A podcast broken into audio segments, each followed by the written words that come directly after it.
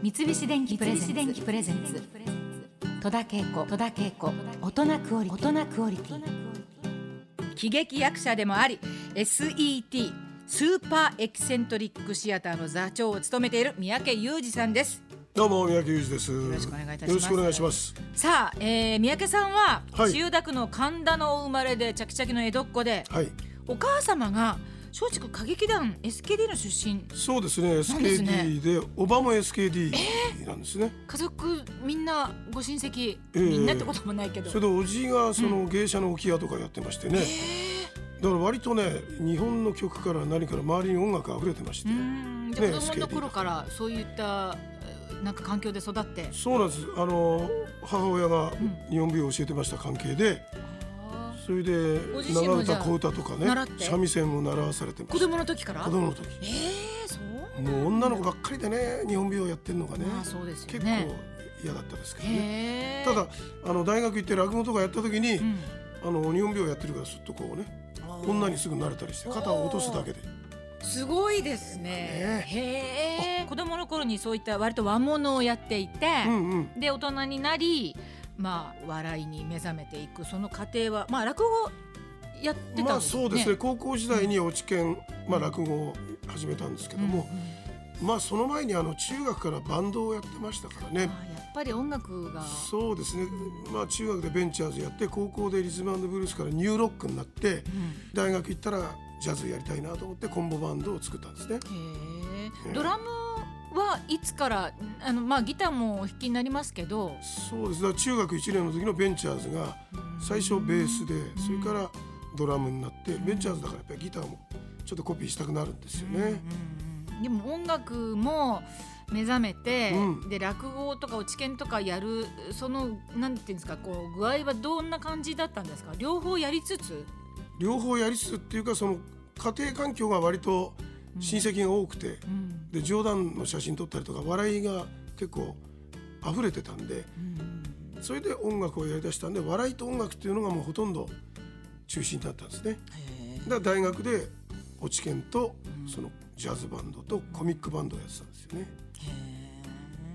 あのー一口にジャズといってもいろんな編成スタイルあると思うんですけれども、うんうん。三宅さんはまあ今もちろんあのビッグバンドなんですけれども、なぜビッグバンドにあのまあもちろんトリオでやる時もあるんでしょうけどね。だから大学でコンボバンドを作ってて。その時はアルトサックス2本と、うん。えーベースドラムギターパーカッション女性ボーカル1人のうん。7人編成だったんですよ。うん。で次はもうビッグバンドでドラム叩きたくてしょうがなかったんですがそのまま卒業しちゃったんで、うん。それで55歳の時にッグバンド。をお作りになりましたね。作ったんですちょっとよね。あの初心者の方のために3人はトリオではい、4人はカルテット。えで5人はクインテット。ええ。でそれ以上大勢大勢。そう大勢がまあさらに増えるとまあコンボっていう言い方になる。そうですね。ギターが入ると17人。ギター入んないと16人ですね。うん。あそうなんだ。アルトサックスが5本、うん。トロンボーンが4本、うん。トランペットが4本。うん。でベースドラムん。ピアノ。うんが大体の編成ですよね。プロのミュージシャンなんでリハーサルの時はかっこいいんですよ。あアレンジャーが譜面全員配って、はいはい、じゃあちょっとやってみようか。ワンツーワンツーババッバーと一発でできちゃうんですよ。そうなんですようねかっこいいなっていうね。ですよ。だからあの時々その虎の人が入ってきたりなんかしても、そのまあ譜面というルールがあるから、うんいつでもできるって役者ってやっぱ急に虎が入ってきてもまあできないじゃないですか。そうですよね。ルールがね、うん。でセリフ覚えてないとできないしでもその譜面というルールがあり、まあ、ジャズはアドリブだからあのちょっとまたそういうのもあるかもたしれないだ譜面のアドリブの小説数は決まってますからね。そうなんですよね。で一発でアドリブもできちゃうわけですそうなんですよ。そうん。の一発でやるかっでこよさ虎の人がそこで編曲がちょっと変わると譜面に書き込んでいくわけですよ。ああそうで次の人が来た時におこうなったんだっていうのが分かるというね。ね横のつながりもねかっこいいんですよなかなか。かっこいいんですよね、まあ魅力いっぱいあると思いますけど他になんかこれはやっぱりあの魅ドラムやってる人間は最後はビッグバンドで叩きたいなと思うのは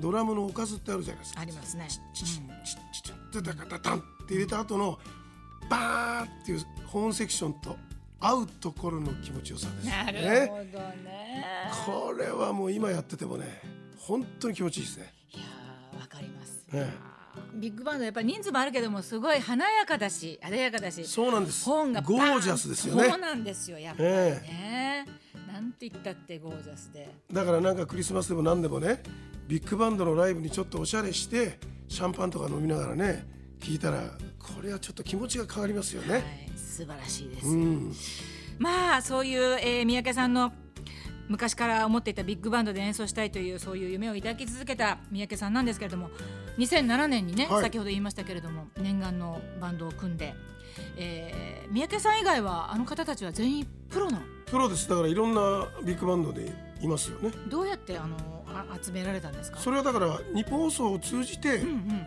ちょっと声かけてもらったんですよね。日本放送に結構いるじゃないですか。あの慶応大学のビッグバンド出身の人とかね。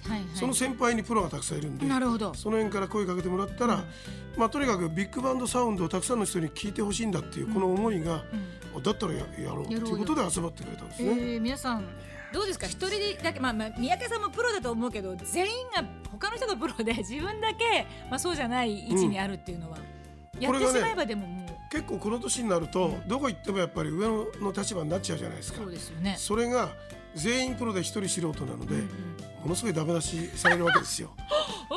でもうとにかく録音して、うんそれを音で一生懸命練習して、んもう一回合わせるといやこことこことここが違うよってまた言われるわけですよ。そそこがなんかね快感になってきたようなね。なんかそのみんなの前でダメ出しされてる惨めな自分がやっぱり忘れちゃいけないなっていうねこっから努力して這い上がるんだっていうのをね 思い出させてくれる。すっごい、時間ま、ですよ。前向きですね。ほんとほんと素晴らしいですね。うん。ああ、わかりました。三菱電機プレゼンツ。戸田恵子。戸田恵子。大人クオリティ。大人クオリティ